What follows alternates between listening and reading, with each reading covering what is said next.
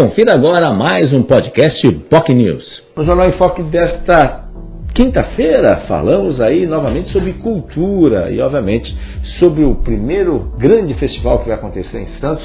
para o público e voltado, feito, produzido com a participação 100% feminina, as mulheres no comando, as, as, mulheres nas carrapetas, enfim, em todos os espaços culturais da cidade, no Chiquinha Gonzaga Fest, homenagem mais que merecida para a pioneira, a pioneira na área musical, uma mulher negra que conta histórias e tem muita história para contar. Ela está sendo, obviamente, homenageada nesse grande festival que acontece a partir deste domingo, dia 18, e prossegue até o dia 24 em vários pontos da cidade de Santos. Além de, uh, do festival, vão ter oficinas também, oficinas de vídeo mobile, de música identidade visual, enfim, muitos e muitos assuntos abordados no jornal Enfoque de hoje, que trouxe como convidados também a cantora Muna, ela que participou de forma online também, muito legal a participação da Muna, que pôde participar de forma online, tivemos probleminhas técnicos é, da internet, mas deu tudo certo. Também a cantora e produtora cultural Rafa Pereira participou, a cantora e também produtora a Carla Mariana, enfim, três musas da música aí que conhecem muito do assunto e participaram desse programa, que foi um programa muito especial. Né? É, elas comentaram aí sobre o projeto que vai acontecer em vários pontos da cidade, como na Lagoa da Saudade, é, que acontece já nesse domingo, também a programação prevista também lá no Arte no DIC, também tem outros espaços importantes da cidade que vão fazer parte, integram o Chiquinha Gonzaga Fest. É, no caso das nossas convidadas, foram, elas relembraram aí que, que a importância de se dar espaço e visibilidade às mulheres. Por isso que esse projeto, que a gente torce aqui para que seja o primeiro de vários e vários, como outros projetos culturais musicais, principalmente, que a cidade oferece, como o Santos Jazz Fest, que já está na 11 edição, o Rio Santos Bossa Fest também, que completou uma década também, apenas como citar como exemplos nesse sentido, e mais ou menos 40 mulheres participaram, não só uh, cantoras, mas poetisas, dançarinas, DJs, né, por isso que eu falei das carrapetas também, DJs aí nesse sentido também, estão participando desse grande evento, essa festa em homenagem boa música, a qualidade de boa música é claro, a qualidade da boa música feminina. Então, elas comentaram também não só do evento, que vai ser, já está aí fadado a ser um sucesso, mas também sobre os impactos que a pandemia trouxe aí, especialmente no setor cultural, né, que, foi, foi, além das perdas de vidas, muitos estabelecimentos fecharam, muitas casas noturnas, infelizmente, também fecharam, e isso de certa forma atrapalhou aí a, a, a apresentação dessas artistas, mas, por outro lado, abriu espaços aí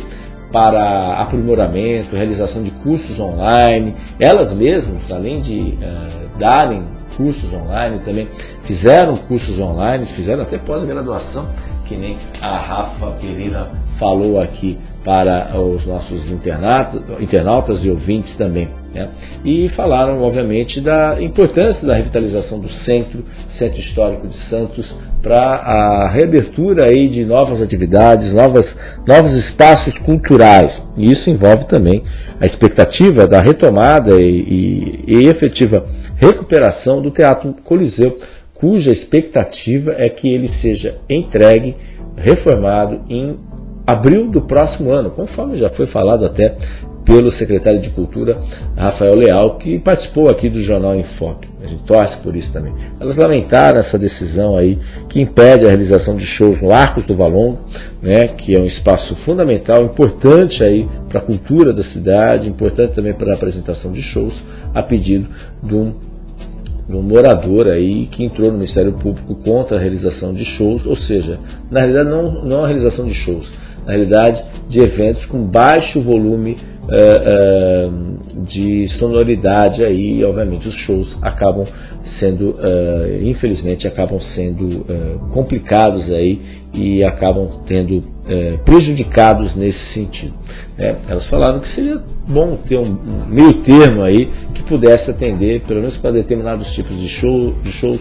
porque a própria cultura está presente, o Clube do Choro está presente, mais de 20 anos, o Clube do Choro está ali presente no centro, a Cadeia Velha também, que tem um, é um espaço cultural importantíssimo também, no Centro Histórico de Santos também, e obviamente elas gostariam que houvesse uma, uma solução consensual, né, para que hoje possa ter um espaço coletivo, um espaço melhor de consenso para todos. Comentaram também que hoje as plataformas digitais elas têm um papel fundamental aí uh, para mais divulgação dos projetos, é uma espécie de portfólio das, da, das cantoras, produtoras culturais,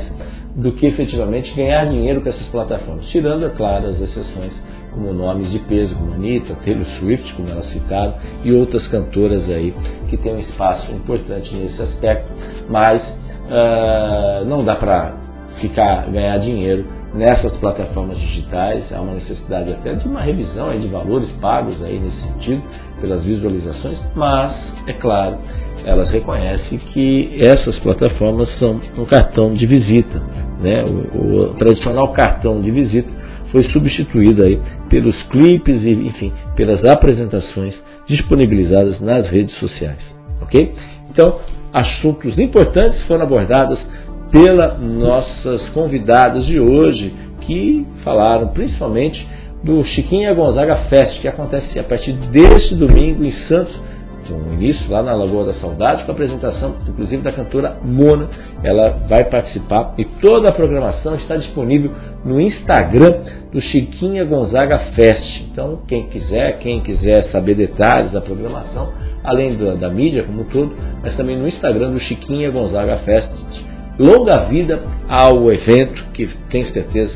vai ser um sucesso, até porque, volto a dizer, Santos é a cidade mais feminina do Brasil. Né? Só para a gente ter uma ideia, o último censo, não o censo mais recente, mas o último censo que já foi divulgado, foi realizado em 2010, na ocasião dos 400 e, e quase 30 mil moradores que Santos tinha, uh, eh, 35 mil mulheres a mais que homens a cidade possuía. É muito interessante até quem tem interesse ver aí a pirâmide geográfica do município, que fica muito claro aí, especialmente na faixa etária, a partir dos 20 anos, as mulheres começam a ter um número considerável superior em relação aos homens uma curiosidade e Santos, por si só, é a cidade mais feminina do Brasil. Esse foi o podcast Boc News, que trouxe aí três convidadas muito especiais, a Carla Mariane, a Mona e a Rafa Pereira, que participaram do Jornal em Foque de hoje. Você pode acompanhar o programa nas nossas redes sociais, nosso Facebook, facebook.com.br jornal News, nosso canal no YouTube, youtube.com.br TV. Você também pode nos acompanhar pelo nosso Twitter, arroba BocNews, e também diretamente no nosso site, bocnews.com. Lembrando que o programa, todos os programas do Jornal em Foque passam na TV Com Santos, canal 11 da Vivo, canal uh, 11 da, da Claro, Claro Net, canal 8 da Vivo. Tenham todos um ótimo dia. Tchau, tchau. Quem... Você ouviu mais um podcast Boc News.